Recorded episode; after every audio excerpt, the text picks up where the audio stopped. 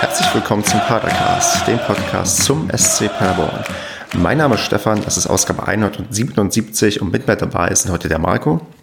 Hallo. Der Andreas. Hallihallo. Der Basti. Hallo. Und der Kevin.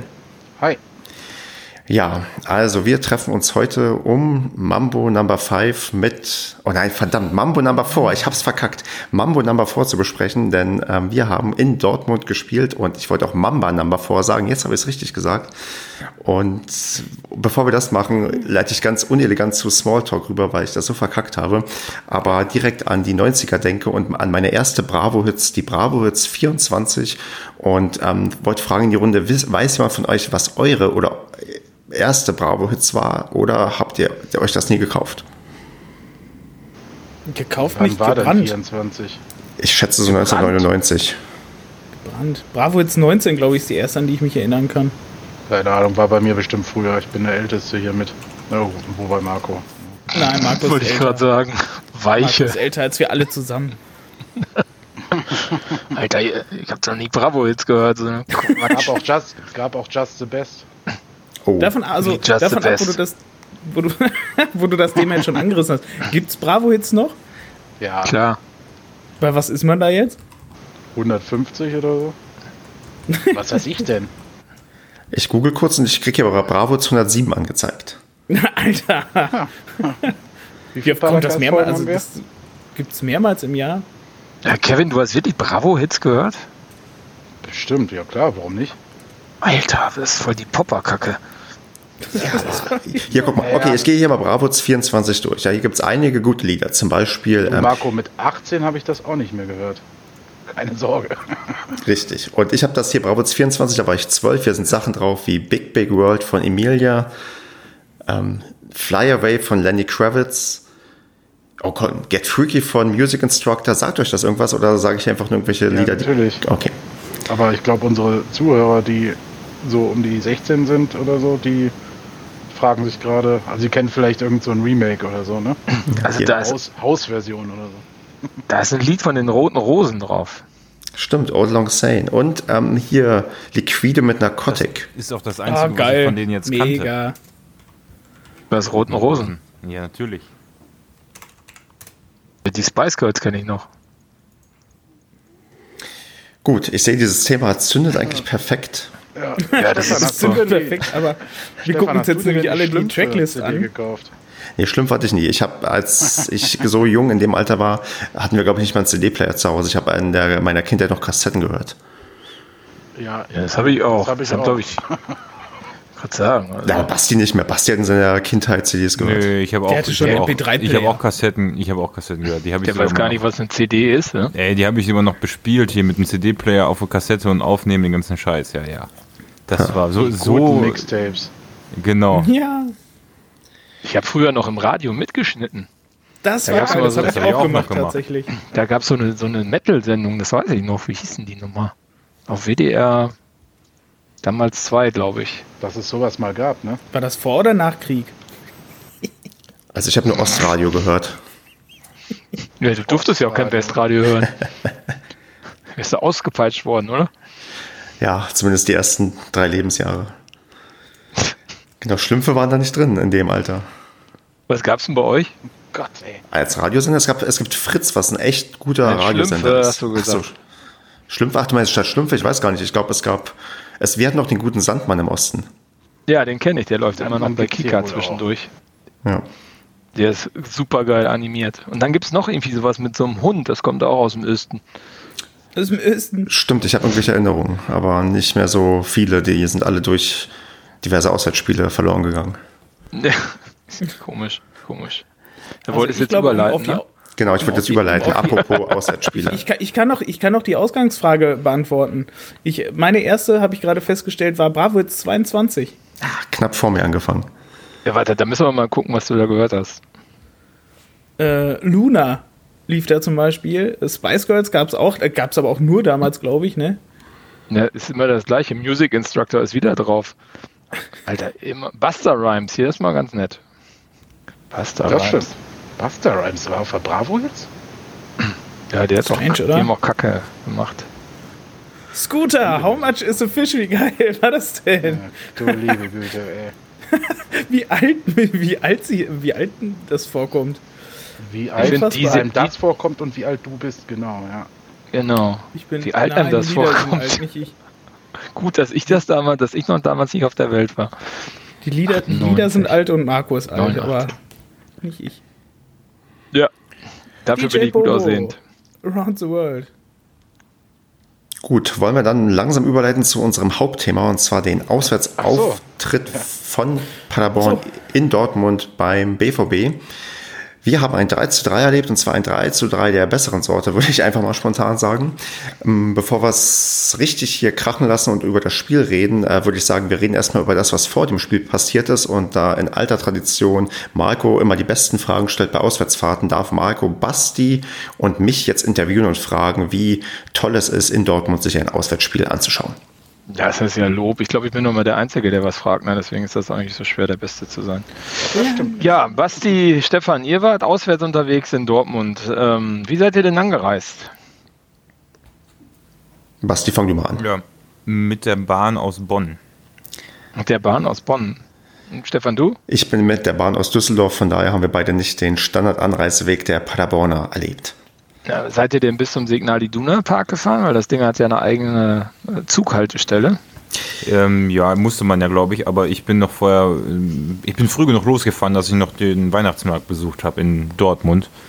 Ja, aber letztendlich Okay. musst du ja dann rüberfahren mit der Bahn oder mit der U-Bahn, je nachdem, ne?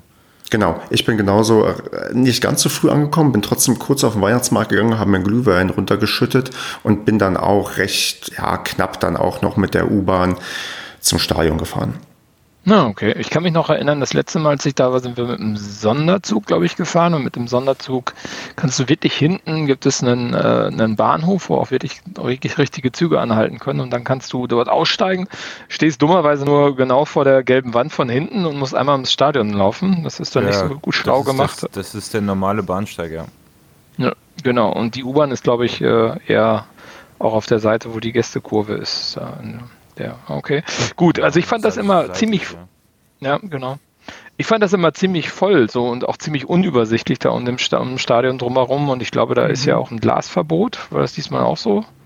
Ich, ich glaube, das ist da dauerhaft, da sind diese Schilder irgendwie installiert und dieses, ja, ähm, alles sehr voll und ähm, unübersichtlich, das äh, erlebe ich auch immer wieder und bin immer wieder erstaunt, wie schlecht die Infrastruktur dort irgendwie gefühlt ist und wie ungeeignet halt für das große Stadion und auch wie, ja, schlimm und lange es beim Einlass dauert.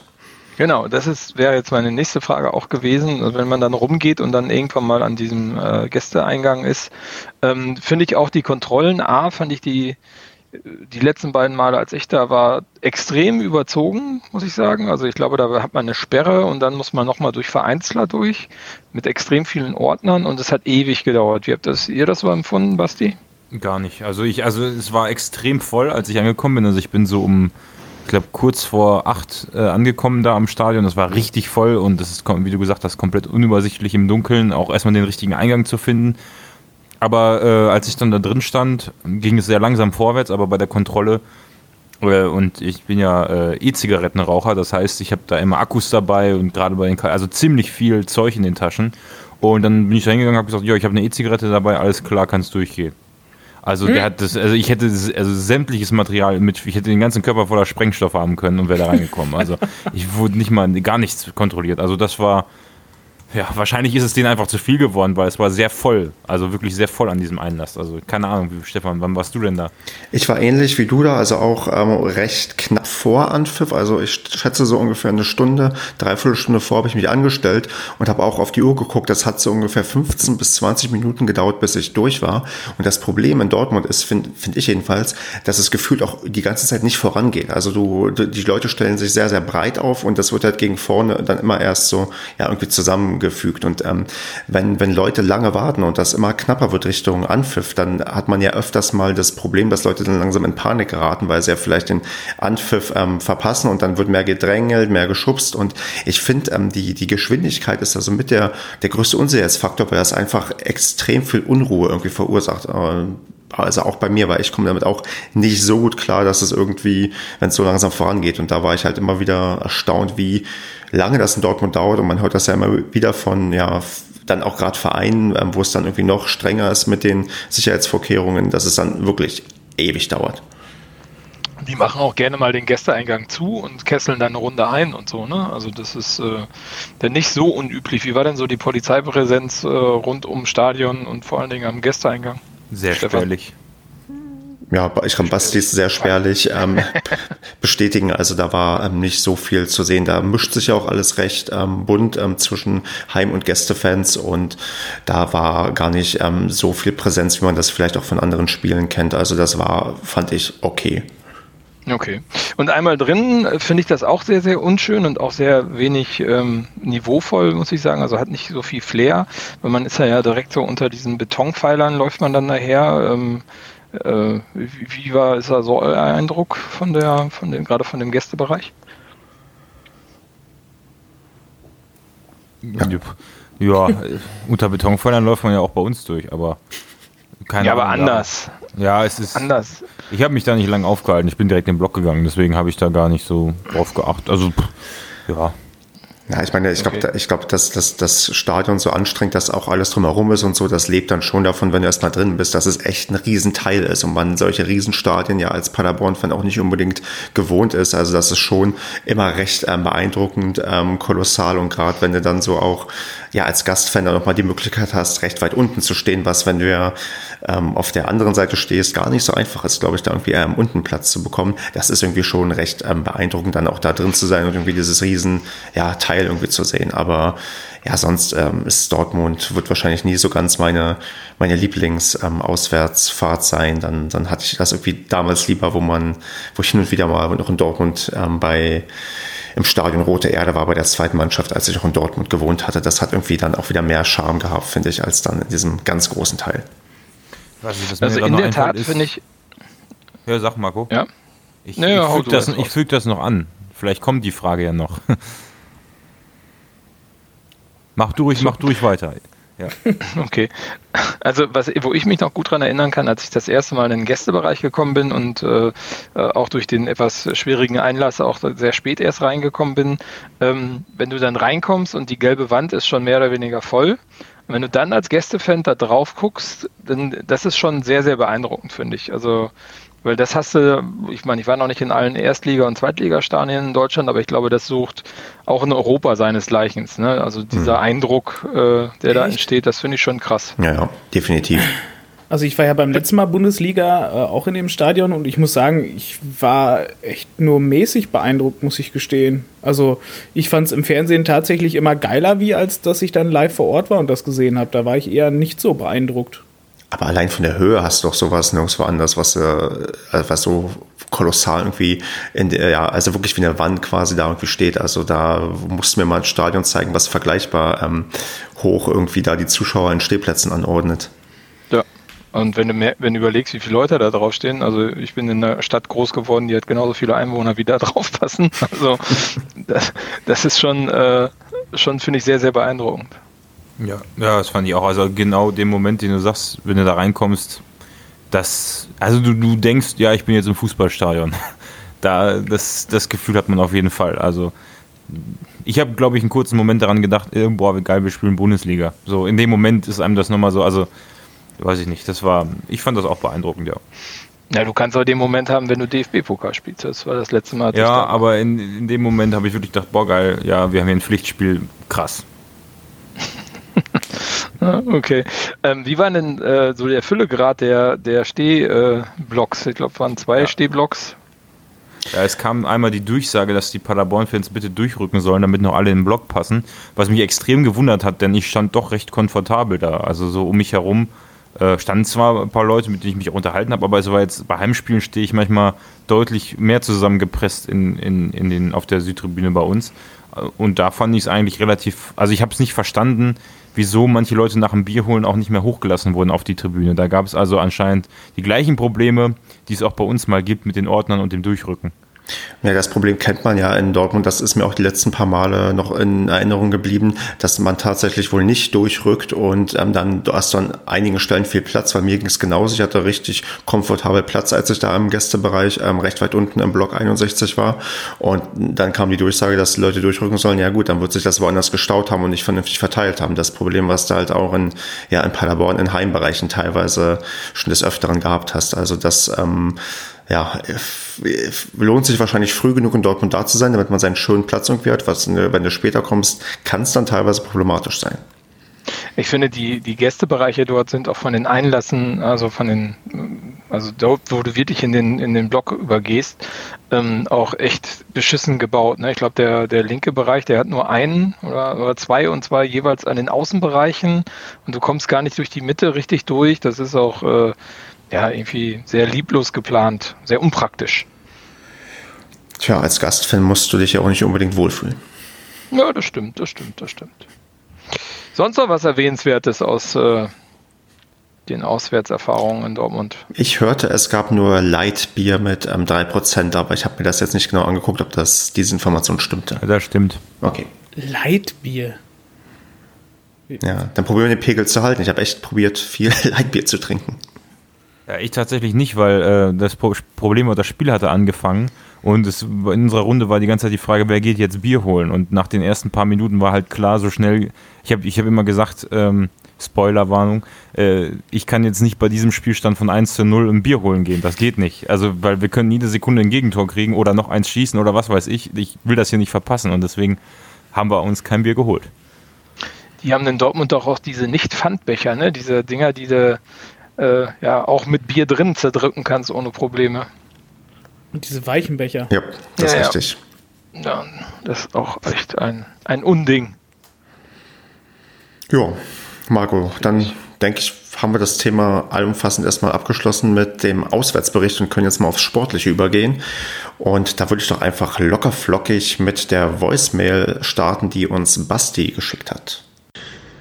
Ja, ich bin jetzt zu Hause und habe mir äh, beide Halbzeiten auf der Fahrt nochmal angeguckt und muss sagen, erste Häl- Hälfte absolut bombastisch, wie wir da verteidigt haben, äh, wie wir da standen, wie wir unsere alten Stärken oder ja, doch unsere alten Stärken aus der zweiten und dritten Liga, diese Konter, dieses schnelle Spiel umschalten, par excellence ausgeführt haben. Wenn ich mir dann Holtmann angucke, einen Mamba oder äh, Pröger, äh, unglaublich.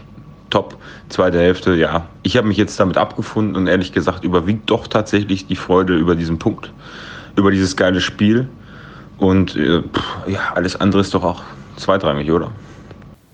Ja, alles andere ist doch auch zweitrangig. Kevin, wie geht's dir denn, wenn du Bastis Statement hörst? Wie viel kannst du unterschreiben und bei wie vielen würdest du Basti gerne eine reinhauen? Eine reinhauen ist geil. Ich muss erstmal wieder wach werden, nachdem ich gerade hier, ich glaube, zehn Minuten ge gehört habe. Nein, ich bin natürlich nicht eingeschlafen. Ähm, Danke. nein, Basti hat doch recht. Also es war eine, eine sehr gerne, Marco. Ähm, es war eine phänomenale erste Halbzeit, ähm, mit der wirklich auch niemand gerechnet hat, egal wie er vorher getippt hat oder zweckoptimistisch war. Ähm, Verstehe ich hat jetzt vollkommen nicht. recht. Äh, Ja, ja. Äh, Basti hat vollkommen recht. Das ist der Fußball, den wir von unserer Mannschaft kennen, den wir lieben gelernt haben und den wir ja auch weiterhin sehen sollten in dieser Saison. Ähm, ich hatte das heute auch in, mit ein paar Arbeitskollegen im Gespräch. Ähm, man ist ja so ein bisschen davon abgerückt.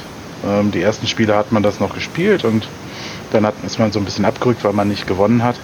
Ähm, ja, es war eine richtig geile erste Halbzeit. Die hat mich für vieles versöhnt der letzten Wochen und Monate. Ja, zweite Halbzeit leider ist das dann nicht mehr so gelungen. Es waren ein paar Faktoren, die wir sicherlich ansprechen werden, auch ähm, dafür verantwortlich. Aber insgesamt war es ein tolles Spiel. Also hast du ja auch eingangs gesagt. Ähm, äh, super Fußball am Freitagabendspiel, wie man sich besser nicht wünschen kann. Äh, außer dass man halt nicht drei Punkte mitgenommen hat. Aber ansonsten habe ich da sehr, sehr viel wieder vom in Anführungsstrichen alten SCP, den wir vor 50 Jahren gesehen haben, gesehen. Ja, da würde ich dann mal ähm, Andreas dich fragen, gerade im Hinblick auf die erste Halbzeit, weil man hört ja dann immer gerne, wie schlecht doch der, der, BVB war und man konzentriert sich natürlich auch gerne in der Berichterstattung darauf, wie desaströs unsere Vorzeigemannschaft weltweit ähm, nicht performen konnte, trotz der Niederlage gegen die Bayern, wo man eigentlich eine Reaktion erwartet hätte. War der BVB ähm, so schlecht oder waren wir auch gleichzeitig vielleicht etwas besser als sonst drauf?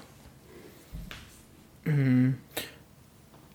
Ja, beides, alles. Also ähm, Dortmund hat uns, opala, Dortmund hat uns gefühlt halt irgendwie nicht wirklich ernst genommen. Ich weiß nicht, es gab ja auch irgendwie vier oder fünf Wechsel ähm, bei der Dortmunder Mannschaft, auch irgendwie aufgrund, ähm, dass sie jetzt auch wieder Champions League spielen. Und ja, man hatte das Gefühl, in der ersten Halbzeit, die haben uns nicht ernst genommen. Also die sind gefühlt so ein bisschen nebenher gelaufen, haben ein bisschen zugeguckt, haben gedacht, ja, komm, das machen wir jetzt gleich schon. Wird wohl gleich besser laufen. Und gleichzeitig waren unsere Jungs unfassbar gierig nach dem Ball, also standen unfassbar diszipliniert. Ähm, vor allem in der Defensive, da gab es zum Beispiel diese, was wir ja schon öfters thematisiert hatten, dass Collins da seine, seine Position verlassen hat, in die Innenverteidigung gerückt ist und solche Späßchen. Ähm, das gab es gefühlt alles gar nicht. Die haben alle wirklich ähm, gefeitet, wirklich wie die Löwen um jeden Ball. Vor allem äh, Vasi der war, den fand ich extrem auffällig, äh, wie der sich wirklich die Bälle geholt hat. Auch Klaus, der ist gerannt, auch wie so ein Tier von vorne nach hinten, von links nach rechts. Und ähm, ja, so hatte Dortmund irgendwie überhaupt gar keine Chance, da durchzukombinieren, weil man hatte das Gefühl, Dortmund hat irgendwie nur so, so einen Plan, so alles klar, wir spielen jetzt irgendwie aus dem Zentrum dann auf die Außen, äh, wollen dann schnell dran vorbeilaufen, hat aber überhaupt nicht funktioniert.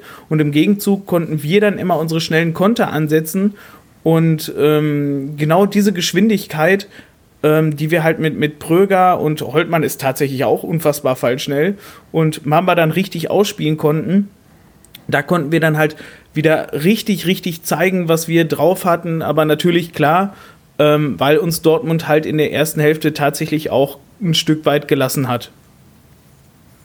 Ich würde, ich würde das unterschreiben und nur noch draufsetzen, die haben uns komplett unterschätzt. Auch wenn ich weiß, dass wir, wir hatten in der Gruppe kurz drüber geschrieben, können wir gleich diskutieren, aber ich bin fest davon überzeugt, wenn man sich die PK von Lucien Favre oder ja, dem BVB vor dem Spiel anguckt ähm, und ähm, die einzigen Fragen eigentlich nur sind, wie scheiße sie gegen Bayern gespielt haben, wohlgemerkt zwei Tage vor dem Spiel gegen Paderborn, jetzt nicht einen Tag nach dem Spiel gegen Bayern. Und mhm. ähm, immer nur die Frage so, ja, wie wird die Mannschaft denn spielen? Ja, ja, wir müssen anders spielen. Wir haben das analysiert, wir müssen anders spielen. Dortmund muss man schlagen, so nach dem Motto. Und ähm, weder die Journalisten dort haben Paderborn richtig ernst genommen, noch, äh, also ich bin mir fest davon überzeugt, dass die sich nicht so intensiv auf uns vorbereitet haben wie Schalke oder Hoffenheim. Ja, dazu habe ich mal eine Frage. Was heißt denn ein Bundesligist, der auch Champions League spielt, unterschätzt einen Gegner? Also ja, jetzt, jetzt ohne, ohne das, also äh, heißt das, man bereitet sich nicht vor und die Videoanalyse fällt aus und man geht auf den Weihnachtsmarkt einen Glühwein trinken oder? Ja, ich vermute, in der Kombination sind, äh, kommt zu diesem Unterschätzen eher noch dazu, dass die Mannschaft tatsächlich, wurde ja immer wieder gesagt, erst am Donnerstag oder Mittwoch vor dem Spiel zusammengefunden hat und wohl nur eine Trainingseinheit irgendwie hatte. Und ich vermute, das ist dann so eine, so eine Sache aus beiden. Zum einen der Kopf bei den Spielern, die Paderborn jetzt nicht als ja, die wahrscheinlich auch Barcelona im Kopf haben und, äh, und der Teil, der dazu beiträgt, dass der Lucien Favre vielleicht die Mannschaft nicht richtig motivieren konnte, ist mir auch eigentlich völlig wurscht. Aber ich bin jedenfalls davon überzeugt, dass diese ganzen Sachen da zusammenkommen und zu einer nicht optimalen Vorbereitung geführt haben. Zumindest nicht so, wie sie sich auf ein Champions League-Spiel vorbereitet hätten. Genau, allein die, das Mental Statement. Und, genau. Sorry.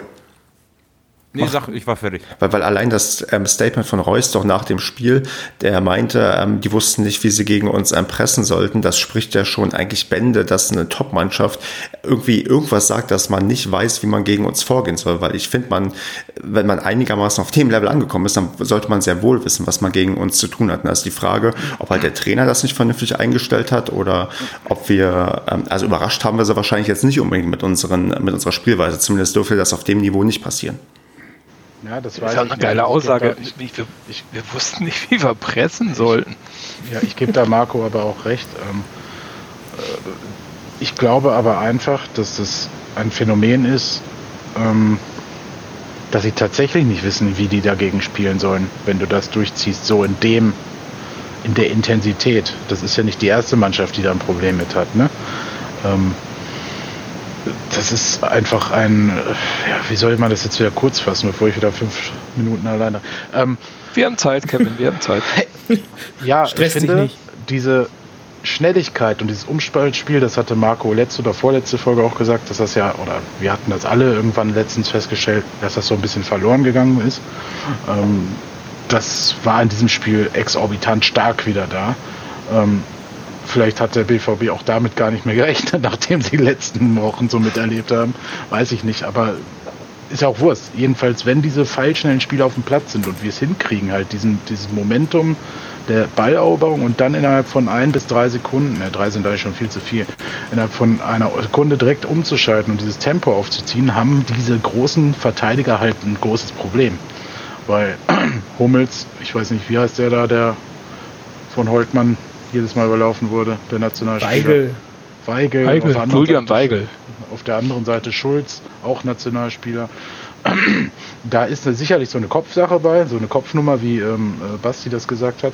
Äh, so nach dem Motto, ach oh Gott, der SCP kommt, ne? Die sind Tabellenletzter, vier Punkte. Na, was wollen die hier schon ausrichten? Und ähm, dann ist aber einfach, dass sie damit auch äh, vom Tempo her nicht mitkommen. Das, du hast gesehen, also ja. fast jeder Paderborner Spieler, also und Offensivspieler zumindest, hat den, den Ball mit Ball am Fuß 10 Meter weggenommen. Ja. Also das war also echt, der Kommentator hat das auch an zwei Stellen richtig äh, treffend ge gesagt. Er hat gesagt, guck sich mal einer den Weigel an, der ohne Ball vorher schon im Lauf ist. Und der Holtmann war ja vorher quasi, äh, dreht sich ja mit dem Rücken Richtung Tor so halb, um den Ball mitnehmen zu können und sprintet dem weg. Ne? Also muss ja eigentlich erst noch Fahrt aufnehmen. Und der Weigel ist ja, ich weiß gar nicht, da war ich völlig konsterniert, wie ein, ein Bundesligaspieler so langsam sein kann. Ähm, ja. Auf jeden Fall, wenn die dieses Spiel immer aufziehen würden, ganz stumpf und konsequent, scheiß drauf, wie der Gegner steht, würdest du, das hat glaube ich Andreas geschrieben, mindestens 90 Prozent der Liga überrennen. Ob du dann hinten die Tore natürlich nicht fängst, ist eine andere Frage. Ne? Du kannst ja trotzdem verlieren, auch wenn du vorne zwei oder drei schießt.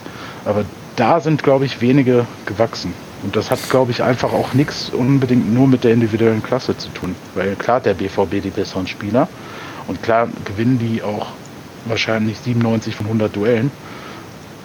Aber trotzdem kannst du gegen die halt so dermaßen geilen Fußball spielen, weil die natürlich aber auch mitspielen. Ne? Also die haben ja nicht sich hinten reingestellt. Ja. Das war ja eklatant. Die Lücke bei denen das hat mich so ein bisschen an uns erinnert in manchen Spielen, zum Beispiel gegen Schalke, ähm, war ja hinter den, äh, hinter, ich sage jetzt mal zentralen Mittelfeld, war eine riesen Lücke, wo der Mamba einfach durchsprinten konnte, ohne dass irgendwer ja. sich in den Weg ge gestellt hat. Ne? Ähm, die konnten wir einfach, wir konnten da so, weiß ich nicht, 20, 30 Meter einfach mit dem Pass überbrücken. Ne? Das war äh, für, für einen Stürmer war das das Paradies. Ja, ich glaube, Sven Michel hätte das auch gefallen, hätte er von Anfang an gespielt. Das wäre so sein Laufweg gewesen auch. Aber Mamba hat das natürlich auch überragend gemacht mit Holtmann. Ne? Das war schon stark. Ich würde das Argument einmal umdrehen, ähm, was du gerade schon richtig gesagt hast. Natürlich, Dortmund hat sie, ich bin fest davon überzeugt, sie haben uns unterschätzt. Aber was wir natürlich auch mit Sicherheit sehr gut gemacht haben, was man bei diesem Beispiel von Weigel sieht, der zweimal stehen gelassen wurde, dass wir wahrscheinlich, dass wir natürlich eine extrem gute Vorbereitung wahrscheinlich hatten und Mamba hatte das im Interview bei The Zone nachher auch gesagt, dass die genau wussten, dass Dortmund da ihre Schwächen hat und dass sie das so ausspielen wollten. Also man kann natürlich dann auch auf der anderen Seite, sollte man dagegen halten, dass wir einen konkreten Plan hatten, wie wir gegen Dortmund vorgehen. Und Dortmund wohl eher einen etwas klar. kleineren, geringeren oder unausgereifteren Plan hatte. Aber eine, eine Sache wollte ich noch herausheben und zwar, klar, man wusste, dass der Weige langsam ist. Äh, man man wusste das vielleicht auch bei der Innenverteidigung. Hummels ist jetzt auch nicht der schnellste, aber der Nico Schulz, den sie dafür 30 Millionen oder 25 oder 35 Millionen Euro geholt haben, galt ja eigentlich als, galt er als eigentlich einer der schnelleren äh, Verteidiger, in, also einer der besten Verteidiger, äh, den der Prüger einfach mal hat stehen lassen. Und ähm, auch wenn ich natürlich glaube, dass ähm, Pröger vielleicht sogar noch was schneller ist, weil äh, ne, ich glaube, unsere es ist nicht so bekannt, dass unsere Spieler so schnell sind, aber trotzdem glaube ich auch, wenn der da nicht in die Grätsche geht oder ein Reus vorher sich mal einen Arsch hochkriegt aus Dortmunder Sicht, es hat an der Körpersprache, an dem Einsatzwillen bei Dortmund gefehlt. Das, glaube ich, kommt dazu. Und wenn du das ja, passt absolut. mit unserer guten Vorbereitung und das ist ja das Geile, was man bei einigen Spielen bei uns manchmal dann nicht mehr gesehen hat, wenn es nicht so gelaufen ist. Ähm, und vor allem in Zweikämpfen eklatant war. Ähm, das war hier ganz anders. Wir haben, glaube ich, die 66 Prozent der, der Zweikämpfe oder 60 Prozent der Zweikämpfe in der ersten Hälfte gewonnen. Also unsere Spieler hatten richtig Bock. Dortmund war desinteressiert, hatte keinen Bock, schlecht vorbereitet. Wir waren gut vorbereitet und dann kann so ein Ergebnis schon mal gut zustande kommen. Warum genau, nicht? Hinzu kommen dann auch noch die Zuschauerreaktion, die dann wahrscheinlich auch ihr Übriges tun, weil die Dortmunder Fans haben sehr früh angefangen zu pfeifen, weil die richtig angepisst waren. Und das ist dann auch nochmal ein positiver Effekt für uns gewesen. Also ich würde mal behaupten, das 3-0 ist entstanden durch das 2-0. Also weil äh, das war wirklich krass im Stadion. Nach dem 2-0 hast du ein Five-Konzert gehört, bis zum geht nicht mehr und die waren auch völlig von der Rolle. Und ich habe mir eigentlich schon zur Pause gedacht, wenn, wenn die Pause jetzt nicht gewesen wäre und wir noch 10 Minuten weitergespielt hätten, wir hätten dann noch zwei, drei Dinge reingeklatscht. Die waren also bis zur Pause waren die, glaube ich, kurz vor der Pause waren die richtig angeknackst. Mhm. Richtig. Auf Definitiv. jeden Fall. Aber ähm, zu deinem Pröger, der ist, ist da habe ich auch gedacht, das ist krass, ne? Ich habe mit einem Dortmund-Fan zusammengeguckt und der ist völlig ausgerastet, dass Schulz den nicht, der hatte ja zwei oder drei Möglichkeiten, Pröger von beiden zu holen, da vor dem Tor. der ist hier völlig durchgedreht, ne? Der ist so, Alter, Scheiße, jetzt dreht ihr noch um, das gibt's doch gar nicht. Und ich habe mich kaputt gelacht. Ähm, wobei, er hat es ja, glaube ich, sogar einmal versucht, noch reinzugrätschen, ne? Aber da war Pröger gefühlt schon vier Meter weg. Also das war schon ziemlich geil. Also Pröger ist unfassbar, wie schnell der Kerl ist. Vor allem, der, der sprintet ja auch gefühlt über 90 Minuten so schnell, ne? Ja. Und das auch ja. nach vorne wie nach hinten. Und vor allem, der, der setzt dann auch wirklich ähm, auch Grätschen und alles so unfassbar effektiv ein, ne? Also das, das sieht immer erst so aus, so als wenn er da, keine Ahnung, so ja, Notpanikmäßig oder sowas, äh, versucht immer noch die Bälle von dem, vom Gegner wegzuholen. Aber der ist dabei dann auch noch so völlig effektiv. Ja. Also ja. was mir aufgefallen ist bei der ersten Halbzeit, also ich habe die, ich habe die nie komplett geguckt, ähm, aber was mir aufgefallen ist, ist ähm, die entscheidenden Pässe haben halt gesessen. Ne? Also das, was, was Pröger, ich meine einmal diese Laufleistung und dass der Schulz da reingeht, was ja ein kardinaler Fehler war, aber dann kommt der Pass in der Mitte auch genau zu Mamba, ne? Und Mamba schiebt den dann mhm. auch voll geil vor dem Bürkli rein und will den nicht irgendwie dahinter platzieren oder so. Ähm, also das passte halt, ne? Also das war wirklich auf den Punkt gespielt. Und ich glaube, dass wir, also gerade bei Pröger habe ich das im Kopf, ähm, das hat man auch in der zweiten Halbzeit meiner Meinung nach wieder gesehen, ähm, gab es in den Spielen davor immer wieder äh, auch solche Möglichkeiten, auch solche Laufduelle, die er gewonnen hat, aber dann war der Pass einfach so grottig und der kam dann nicht an oder der Laufweg stimmte nicht beim, beim Mitspieler oder so. Und das passte diesmal einfach, ne? Plus ja, die ja. überragende Effizienz, dass wir auch unseren Torchancen auch dann wirklich dann Tore gemacht haben. Das ist ja uns ja. auch ein Stück weit abhanden gegangen und das hat diesmal extrem gut funktioniert. Und jetzt könnte man natürlich ähm, sagen, ähm, ja, also wir sind jetzt irgendwie besser eingestellt gewesen und, ähm, und, und haben das vielleicht trainiert, aber ich glaube auch einige haben da wirklich auch mit, ich glaube gerade so ein Mamba, der hat vielleicht so auch das Spiel seines Lebens mehr oder weniger abgeliefert, weil ich weiß nicht, wie oft der in seinem Leben das schaffen wird, zwei Tore in so einem ähm, Setting irgendwie zu machen. Also wenn es bei uns irgendwie etabliert, dass das öfters passiert, dann umso besser, aber das war zumindest für einige Spieler, glaube ich, so quasi das Highlight-Spiel ihrer Karriere, mit dem die niemals gerechnet hätten, zumindest bisher. Und ähm, da ist, glaube ich, an dem Tag viel, viel zusammengekommen, aber gerade was du gerade meintest, Marco, also da sind einige Sachen deutlich besser gelaufen als in den Wochen zuvor. Ja, aber du meintest, das war das bisherige. Genau, das bisher, ja, ja, ja, ja, klar, ja, kommt noch mehr, kommt noch mehr, keine Sorge. Die Saison ist noch lang und international. Und ja, da werden noch einige ja, Leute Doppelpacks und Dreipack, Dreierpacks irgendwie schnüren diese Effizienz macht es halt, denn was Marco sagte, wir hatten trotzdem ein paar Szenen, wo die, also es kann natürlich auch nicht jede Flanke und jeder äh, steile Pass kommen, ist mir schon klar. Aber es gab schon so ein paar Szenen, wo die trotzdem wieder in den Verteidiger reingekloppt wurden, ne, die Bälle. Ähm, das ist halt jetzt untergegangen, weil diese drei saustarken Tore gefallen sind. In der zweiten Halbzeit wird uns das vielleicht öfter begegnen. Da klappte das dann nicht mehr ganz so gut. Ähm, aber ja, es wurden mal richtige Entscheidungen getroffen. Ne? Und zwar diesmal mhm. wieder auf einem schnelleren Level, wo wir sonst gesagt haben in letzter Zeit, oh, die brauchen immer so lange oder dann spielen die nochmal zurück oder verschieben quer. Äh, und dann drehen sie sich um und gucken, ob ein Mitspieler mitgelaufen ist. Ja, diesmal haben sie halt einfach wieder diesen schnellen Ball gespielt. Und wenn mal keiner mitgelaufen war, dann war es halt so. Ne? Aber sie haben nicht mehr dieses Rumstehen, dieses Gefühlte gehabt ja. im Mittelfeld. Ja. Absolut, absolut. Was du, was du, gerade was du sagst, dass, weil in der zweiten Hälfte ähm, ich da ein paar Punkte habe, die, die ich da zu kritisieren habe, ähm, was ich an der ersten Hälfte, was wir jetzt noch gar nicht lobend erwähnt haben, ist natürlich auch, und da widerspreche ich mir jetzt ein bisschen selber zu, zu meiner Voicemail, ähm, wir haben natürlich zu diesen Tugenden oder zu diesen Einstellungen des, des schnellen Spiels nach vorne, der guten Konter, äh, die wir auch im letzten Podcast angesprochen haben, dass die mal so ein bisschen gefehlt haben. Ähm, das haben, da haben wir zurückgefunden, aber nichtsdestotrotz war Dortmund natürlich, die hatten auch ihre Möglichkeiten, die sie vergeben haben. Jetzt, ich glaube, kein Schuss aufs Tor in der ersten Hälfte, aber die waren immer gefährlich um den 16er rum und haben sich auch bis dahin teilweise sehr gut, also ne, ihr Passspiel, was elendig langweilig war, äh, da aufgezogen. Aber unsere Verteidigung, explizit die Innenverteidigung, war in dem Spiel oder in der ersten Halbzeit, muss man auch mal sagen, bockstark. Also das war das Stellungsspiel, äh, die gesamte Defensivleistung, auch vom Mittelfeld nach hinten, wie wir da standen. Ähm, und das finde ich ist so ein bisschen eine Weiterentwicklung, die ich da sehe, weil wir hatten jetzt am Anfang der Saison gegen Leverkusen so einen Hurra-Fußball, äh, wo aber hinten äh, alles offen war und dann hatten wir Spiele, wo wir hinten besser standen, aber vorne nichts mehr hinbekommen haben. Und ich glaube, das Spiel war ein wunderbares Beispiel dafür, wie man so ein, so ein gesundes Mittelmaß findet. Also, weil wir haben nicht äh, Harakiri nach vorne gespielt oder nie kein, nicht so eine Offensivwelle wie gegen Leverkusen gefahren, wo quasi jeder Angriff mit offenem Visier war oder gefühlt war im ersten Spiel. Ähm, sondern wir haben jetzt da wirklich eine gute Balance gefunden. Also wir haben, ich finde, man kann über unsere erste Hälfte sagen, was man möchte und wir haben extrem effizient getroffen, alles top. Aber wir standen hinten auch sehr gut, nicht zu tief, wie es vielleicht ein Union Berlin machen würde. Äh, aber das war einfach richtig gut abgestimmt. Okay, Basti, dann ähm, steile These. Würdest du dann bestätigen, dass wir gegen, sagen wir mal, 14 andere Vereine aus der Liga nach der ersten Halbzeit das Spiel auch nach Hause gebracht hätten?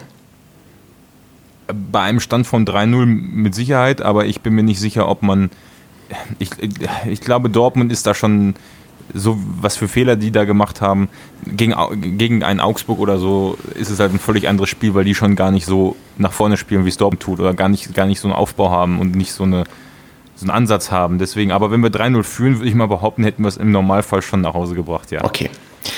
Gut, dann würde ich nämlich gerne jetzt ähm, langsam zur zweiten Halbzeit übergehen, außer jemand von euch möchte unbedingt noch was zur ersten Halbzeit loswerden. Ja, ich würde sehr gerne noch fragen, Stefan, wie es dir im Stadion ging. Äh, so nach, kurz nach dem 3-0, da war ja direkt Pause fast danach. Äh, was, was war dein Gefühlszustand da zu dem Moment? Und vielleicht auch an alle anderen vom Rechner oder äh, vom, vom Fernseher? Also ich habe sehr viele ähm, Tweets oder Notifications bei Twitter bekommen, dass ich erwähnt wurde und habe auch ein, zwei WhatsApp-Nachrichten bekommen, aber habe tatsächlich schon in der Pause ähm, Skepsis an der einen oder anderen Stelle geäußert, dass ich nicht unbedingt sicher bin, dass wir das durchhalten.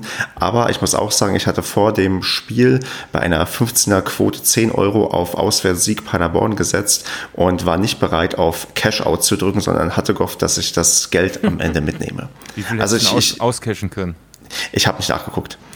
150, okay. du hast eine 15er Quote gehabt, das habe ich gesehen. Ja, genau, aber du hättest aber, wenn du auscashst, kriegst du ein bisschen weniger wieder. Ja, ach so, in dem Moment beim Cashen. Ja, genau, ich dachte, ja. die Gesamtquote. Nee, nee, das wäre dann der, das Ding gewesen. Ähm, und deswegen, also ich war da doch noch, äh, ja, zwiegespalten. Also ich habe jetzt nicht gesagt, boah, sichere Sache. Ich habe schon gemerkt, dass ich hier gerade eine einzigartig erste Halbzeit erlebt habe und vielleicht die beste Bundesliga-Halbzeit, die man, ähm, also auf jeden Fall, die man bisher gesehen hat. Und ja, aber ich war noch nicht äh, so weit zu sagen, okay, das, das kriegen wir jetzt auch irgendwie nach Hause gebracht, auf jeden Fall. Ich habe es genauso echt, gesehen. War echt Wie war es bei ne? euch? Wie viele Nachrichten man so bekommen hat, fand ich auch krass. Also von Leuten, von denen ich seit Uhrzeit nichts mehr gehört habe. Oder äh, unter anderem der ehemalige Pressesprecher von Arminia Bielefeld hat mir auch geschrieben in der Halbzeit. und meinte, Alter, was spielt denn ihr für einen geilen Ball? Und äh, dann habe ich in dem Moment noch scherzhaft, aber mit einer dumpfen Vorahnung gesagt, pass auf, das geht noch 3-3 aus. Und dann, äh, ja, als das 1-3 dann so schnell fiel, dachte ich, das kann doch nicht wahr sein, Kevin, kannst nicht einmal die Schnauze halten. ähm, ja, aber es, es, es, war ein Glücksgefühl, ne? Also es war, weiß ich nicht, irgendwie, kann das gar nicht so beschreiben, aber es war so enorm geil, diese Halbzeit. Man ist da so selbst wenn man nicht im Stadion war, man ist erstmal so aufgestanden vom Sofa. Also nach dem 3-0 bin ich eh rumgelaufen und rumgesprungen, aber äh, mich dann noch mal kurz hingesetzt und dann bin ich hier aufgestanden und dachte so, oh, so, jetzt erstmal eine Zigarette rauchen. du konntest nach dem 1-0 tatsächlich noch sitzen? Ja, klar konnte ich nach dem 1-0 sitzen. Wie meinst du? Hä? Ja, aber, aber das, muss, das muss ich auch sagen. Also das 1-0, ähm, also wenn ich jetzt das vergleiche, so, also das 1-0, ich meine, wir haben Schalke auch 1-0 geführt, da bin ich natürlich auch das vom Glauben abgefallen, habe mich komplett gefreut, aber bei diesem, bei dieser kurzen Gala-Vorstellung da vom 2 und 3-0, also ich weiß nicht, wie ich in diesem Block, ich glaube, ich bin vier Stufen hoch, fünf Stufen runter, ich stand auch irgendwann völlig woanders. Neben mir war, so, war ein, ähm, ich würde mal sagen, ein Deutschrusse älteren Semesters, der fast äh, nicht mehr an, also der war wirklich sehr, sehr berührt, emotional und das, das erlebt, hat er gesagt. Und äh, die, es kam, glaube ich, niemand in diesem Blog darauf klar. Mit, ich habe auch mit Menschen gesprochen, die ich noch nie in meinem Leben gesehen habe, äh, dass hier Paderborn gerade 3-0 in Dortmund führt, in diesem Stadion. Ne? Mit, wie, wie, Stefan, wie, wie du es gesagt hast, mit dieser Wand davor, die alle komplett geschockt und du stehst da und freust den Ast ab. Also das war, ich habe ich habe auch fest daran geglaubt, dass wir das nicht gewinnen irgendwie. Also ich habe so gedacht, so eine böse Vorahnung gehabt, naja, Dortmund kann das noch. Also so eine gewisse Angst war auf jeden Fall da, aber diese Freude in den Momenten, das werde ich auch nicht vergessen. Ja. Okay. Ich möchte nur auf meinen äh, damit kreierten Hashtag Oberkörperfrei im Wohnzimmer. ich möchte keine Fotos sehen. Gab es, deswegen gab es nur den Hashtag. Auf Twitter, es, nicht auf Instagram. Auch, es gab auch tatsächlich Leute im Stadion, die mit beim 3-0, glaube ich, oberkörperfrei blank gezogen haben. Da habe ich noch so grob im Kopf irgendwie ein Bild, wie vorne auf dem Zaun die ersten Leute, ja, bei 6 Grad. Na gut, wir können zur zweiten Hälfte kommen. Genau, machen wir das mal. Und ähm, das ist jetzt leider der, der schwierige Teil, finde ich, weil, ähm, ja, Marco, fang mal an. Ähm, sag mal ein bisschen was zur zweiten Halbzeit und dann gucken wir mal, wie sich unsere, unser Gespräch und unsere, unser Blick auf das Spiel dann jetzt noch ähm, entwickelt. Also ich gebe ehrlich zu, wie ich in die zweite Halbzeit reingegangen bin. Also ähm, mir ging es ehrlich gesagt vom Mindset her, habe ich mir eigentlich nur die Frage gestellt, ob Dortmund wirklich in der Lage ist, ähm, das Spiel zu drehen oder den Ausgleich zu schießen oder ob es ganz, ganz knapp wird. Ich habe überhaupt nicht in Frage gestellt, dass Dortmund ähm, Tore schießt äh, und ich habe auch mindestens zwei als gesetzt ähm, sozusagen äh, gesehen. Und ähm, habe wirklich gehofft, dass kein schnelles Tor fällt, also jedenfalls nicht so bis zur, sagen wir mal, 55., 60. Minute. Aber das wurde in der 47. Minute ja direkt äh, enttäuscht. Das war, ja, genau, wenn, dann, wenn die dann auf einmal heiß sind, oder die hatten ja dann phasenweise so einen du gesehen hast, okay, die drücken und ähm, äh, ja, wir haben uns ja auch stark zurückgezogen, ähm, fand ich. Und äh, dann haben sie halt wirklich jeden Fehler mitgenommen. Ne? Und wenn du dann einmal einen Fehler wirklich in der Innenverteidigung machst oder von außen jemand durchkommt, dann wird es brandgefährlich. Und ähm, also ich habe es eigentlich so erwartet, muss ich sagen. Ja, ich fand, ich fand also, dass äh, gerade das, äh, sorry Kevin, äh, das 1 zu 3 war halt auch also die, danach ist Dortmund natürlich aufgebrandet und auch hat uns hat auch besser gespielt. Aber ähm, das 1 zu 3 war etwas unnötig, weil ich glaube, Jans war es oder so. Da hätte man, wir hatten ja den Ball hinten, so, das war wieder so ein typischer Fehler von uns im, im Spielaufbau. Auf jeden Fall. Auf jeden Fall. Ja. Äh, beim 3 da nachher auch, den kannst du halt auch anders klären. Ist aber auch jetzt Wurst. Also, wie die rausgekommen sind, ich habe das Gefühl gehabt, die hätten in der 47. Minute drei Tore schießen können oder müssen. Ja. Das, war echt exorbitant krass, ähm, mit welcher Wut die auf den Platz gekommen sind. Das hat man richtig gemerkt. Und man hat auch gleich ge gleichzeitig gemerkt, dass wir so ein bisschen Pipi in der Hose hatten, was auch so ein bisschen Sinnbild für mich äh, für die zweite Halbzeit ist, weswegen wir auch in der 92. Minute dann noch den Ausgleich kassieren. Ähm, was uns in der ersten Halbzeit, finde ich, stark gemacht hat, da haben wir die Kulisse mitgenommen, wie Basti so gesagt hat, so ein bisschen. Ne? Das war so unser Faustpfand und eher so die, die Hemm, Hemmschwelle für die eigene Heimmannschaft. Ähm, bei einer zweiten Halbzeit dann so ein bisschen umgedreht. Besonders halt in dieser Anfangsphase, wo ich echt, echt stark gezittert habe, dass wir da nicht schon das 2-3 fangen. Dann haben die ja so bis zur, ja, weiß ich nicht, 55. würde ich jetzt mal sagen, haben die Druck gemacht und dann hat der Kollege neben mir auch gesagt, so, das war's jetzt, jetzt spielen sie wieder den gleichen Scheiß äh, im Handball-Halbkreis äh, wie in der ersten Halbzeit. Und ja, ich, was soll man jetzt sagen, ne, mit Mamba? Man kann ihm ja gar nichts sagen eigentlich, aber das Ding, ne? Wenn er den macht, hätten wir das Ding gewonnen. Das klingt jetzt ja. so. Ja, den nimmt er Weltklasse an, ne? Also ja, und dann und dann so stand ein links noch. Links stand doch noch Ja, den hätte er einfach ne? reinmachen müssen. Der hat den ja, Ja, nicht, also ja. der hat den ja am Fuß gehabt und dann, dann weiß ich, weiß nicht, dann hat er Ja. irgendwie Daneben Krebs im Fuß. Ja, aber ich sag, also- ich sag mal, wenn er das Ding, wenn er das Ding wirklich gemacht hätte, also Ja, drei dann Dinger da so, gewesen. dann, das wäre, ja, dann erstens wäre es das gewesen, aber auch wieder, das ist halt das Thema, ähm, ey, wenn wir da so ein, also dann ist Mamba the next Lewandowski, wenn der da die drei Dinger, drei Chancen, drei Tore und äh, mit der Ballannahme dann das Ding rein, das, das ist schon dann, äh, man kann halt nicht alles erwarten, so von einem Spieler, Ja. der letztes Jahr Nein, in der, gar in nicht, der Regionalliga erwarte, ne? abgestiegen ist quasi, ne? Genau, aber ich, ich, ich fühle ja genauso wie du, ich denke mir auch die ganze Zeit, ach, das kann er, das kann er eigentlich. Den hat er ja Also vorher den- zweimal gemacht. Den kann er wirklich. Er hat vorher zwei wunderschöne Tore und zwei wunderschöne Vorlagen vor allem verwertet. Ähm, und das Ding, ne, den hat er, wie Marco sagt, echt ziemlich geil mitgenommen, den Ball. Ja. Und dann war er halt, ja, ist halt auch ein Bruchteil von Sekunden. Mein Gott, du stehst auf einmal blank vorm Keeper, äh, ein Riesenstadion, alles brüllt und dröhnt um dich herum. Das Szenario stelle ich mir, ich kenne es ja nicht. Ne? Keiner von uns kennt es. Es muss halt auch unfassbar beeindruckend, so was auf dich einprasselt, ne? äh, sein. Äh, ja, dann macht es ihn halt nicht, aber beim Stand, dann steht es halt trotzdem noch 3-1 für dich. Und vor allem, es steht verflucht nochmal bis sechs Minuten vor Ende der regulären Zeit äh, 3 zu 1. Ne? Und dann kriegst du halt, weiß ich nicht, dann hast du so die letzten zehn Minuten, fand ich das Gefühl gehabt, jetzt werden sie zittrig, so wackelig so ein bisschen. Ne? Das ähm, unnötige Ballverluste wieder in der Vorwärtsbewegung. Ne? Also so ganz einfache man- Fehlpässe waren dann wieder da. Ähm, Ja, da, da war Dortmund aber auch gieriger nach dem Ball. Ja, Also- aber wir haben ihn aber auch natürlich einfach hergegeben. Ne? Das fand ich schon. Ja. Und ähm, bei dem schon Freistoß, stark, ne? bei dem, ja, bei dem Freistoß habe ich noch gesagt, pass auf, der geht jetzt rein. Da war halt nicht der Freistoß direkt drin, sondern halt quasi danach der Lupfer. Äh, ja, es ist halt, ich weiß nicht, ich erinnere mich damals an das, was war das, Champions League Finale? Bayern gegen Manchester. Die haben eh nicht so Pipi in der Hose gehabt damals am Ende. Deswegen haben die das halt auch noch in der 94. gefühlt verloren. Ne? Das sind halt so Spiele, du bist in so einem Stadion, bei so einer Kulisse, die drehen natürlich auch völlig durch. Die Dortmunder haben ja gemerkt, okay, 2-3, jetzt, Alter, nochmal Ramazamba und Marco Reus ist da richtig vorgeprescht ne, in der Phase. Ähm, Und Julian Brandt. und Julian, ja, Doch. Ja, der, war, der, hatte auch viele Waldbewegungen, Ballbe ähm, Berührungen. Ja. Also bestimmt schon. Ja. der war, der war Und- schon echt aktiv. Ja, man muss auch sagen, dass Leo uns bis dahin auch arg stark im Spiel gehalten hat. Ne? Also in der zweiten Mhm. Halbzeit hat der echt fette Paraden da abgeliefert.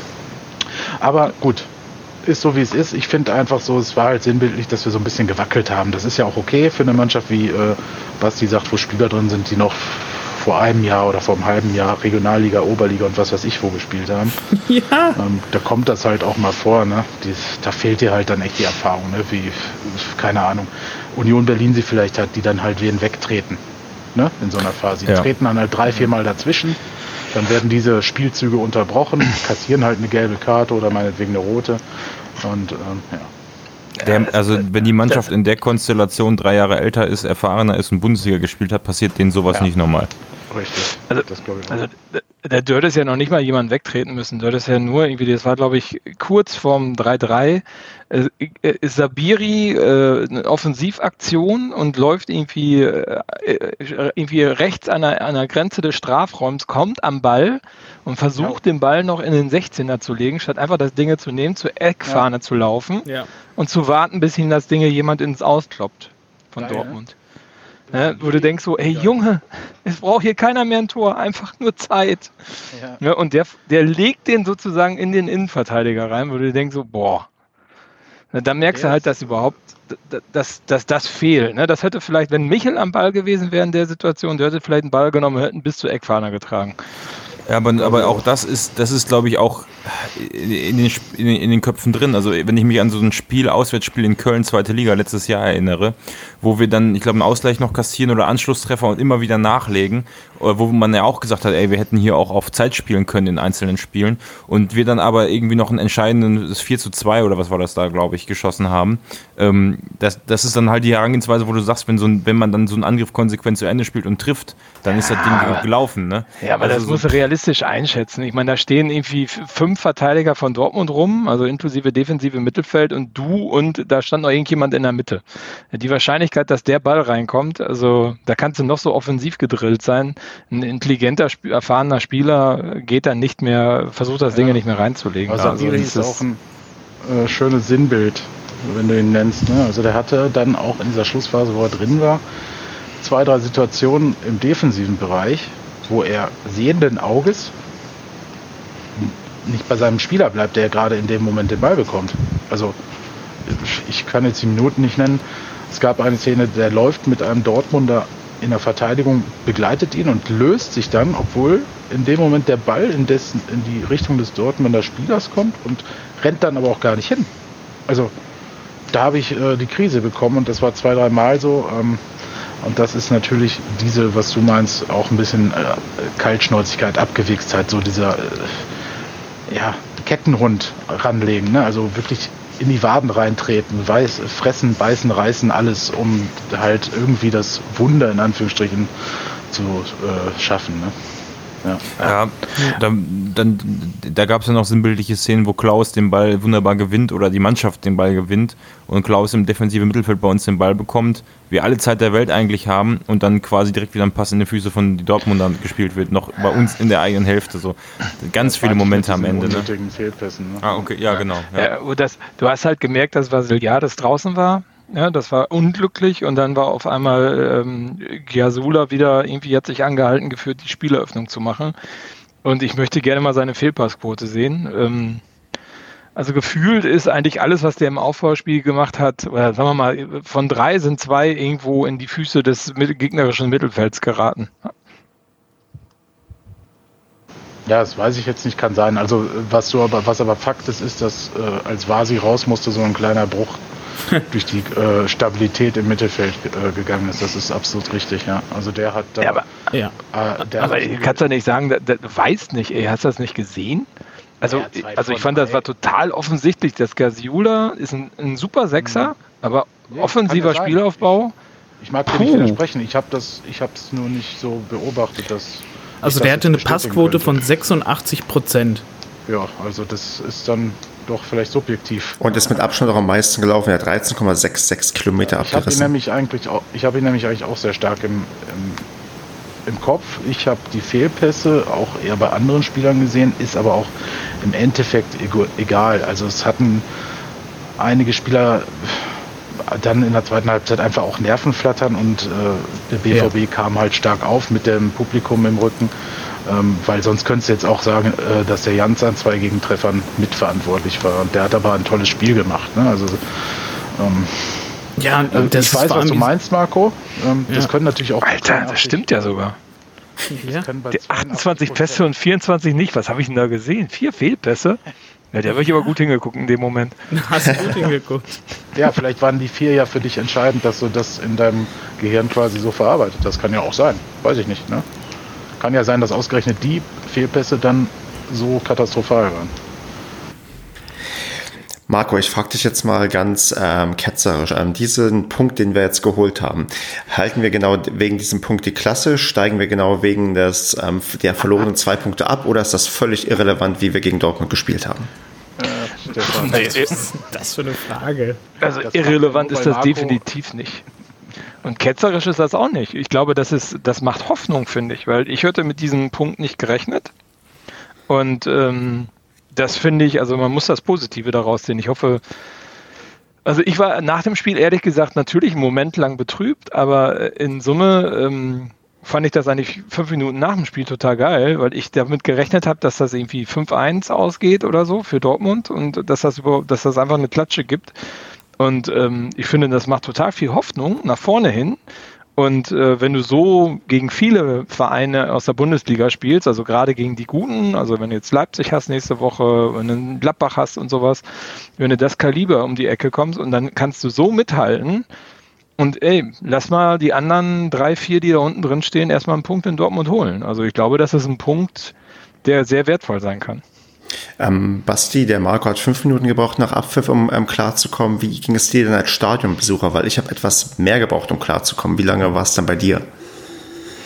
Mm, ja, dadurch, dass ich nach Spielabpfiff direkt aus dem Stadion, also nachdem Steffen Baumgart natürlich auf dem Zaun war, danach bin ich gegangen und ziemlich schnell zum Zug sprinten musste und permanent zwischen, also diese Züge, die da von diesem Geisterbahnhof abfahren, werden mit Ordnern, also die Ordner stehen davor und schieben die Menschen da rein und du stehst dort wirklich wie so ein, wie so ein, keine Ahnung, wie in so einem, ja, ich will es nicht, also es ist nicht, nicht schön. Es war aber nicht die Frage nach dem Bahnhof. Basti. Genau, ja, es war nicht die Frage nach dem Bahnhof, aber du stehst dann zwischen Dortmundern, die sich über das Spiel unterhalten und so dermaßen frustriert sind, dass du dir denkst, boah, geil, das, was Stefan letztens immer gesagt hat, ne, man muss die ärgern und ich habe da gemerkt, wie, wie, wie Paderborn die geärgert hat und habe mir gedacht, geil, ab dem Moment war eigentlich, ähm, bin ich damit vollkommen d'accord gewesen mit dem Unentschieden und äh, ja, mich hat das nicht betrübt. Andreas, Kevin, ich vermute, ihr überrascht mich jetzt auch nicht und ihr geht eigentlich auch mehr frohen Mutes aus dieser ganzen Sache raus, als dass ihr da irgendwie mhm. jetzt ein Negatives noch ähm, sagen wollt, dass wir nicht mal fähig sind, in Anführungsstrichen einfach ja. mal ein 3-0 zu halten. Lass mal erst, Andreas. also, wer so gegen Dortmund gespielt hat und ja, auch nach einer 3 0 Führung, wer da dann aber sagt, von wegen, äh, ihr seid so blöd, eine 3 0 Führung zu halten, äh, stellt euch doch einfach nur mal hinten rein. Ich glaube, der hat nicht verstanden, wie dieser Profifußball da funktioniert, vor allem wenn der Gegner so viel stärker ist individuell. Ähm, das war schlicht und ergreifend alles, was wir da rausholen konnten aus diesem Spiel. Ähm, wir hatten in ein paar Situationen, wie Kevin vorhin, glaube ich, schon mal gesagt hatte, ähm, richtig Glück, dass wir das überhaupt noch gehalten haben. Also gefühlt hätten wir auch in den ersten fünf Minuten der zweiten Hälfte schon wieder alles hergeben können. Und wie gesagt, die, die Gegentreffer waren auch teils einfach echt unglücklich. Wie gesagt, der Jans Kopfball oder sowas, ja, da muss man den halt hin abwehren oder da, da kommt man halt dann nur hin. Das ist dann halt Pech. Aber das ich weiß nicht, da kann man halt wirklich nur positiv draus gehen und vor allem alleine so dieses Momentum nachher wieder mit Steffen Baumgart danach auf dem Zaun, das ist irgendwie, das, das ist sowas gefühlt größer halt wie Bundesliga, was jetzt gerade hier entsteht. Und das finde ich halt irgendwie sehr geil, das jetzt mitzunehmen, dass, dass, dass da jetzt was ist. Das ist jetzt scheißegal, ob wir da Bundesliga spielen. Es wird jetzt was richtig Geiles da draus. Und dann mit Steffen Baumgart zusammen oder sowas, keine Ahnung, können wir, können wir von mir aus auch bis zur dritten Liga zurückgehen. Ich würde es immer noch abfeiern und ich würde auch den als Trainer immer noch abfeiern. Davon ab, dass wir sportlich uns tatsächlich immer steiler weiterentwickeln und auch besser werden, wie man sieht. so. Monolog Ende. Schön gesagt, Andreas. ne?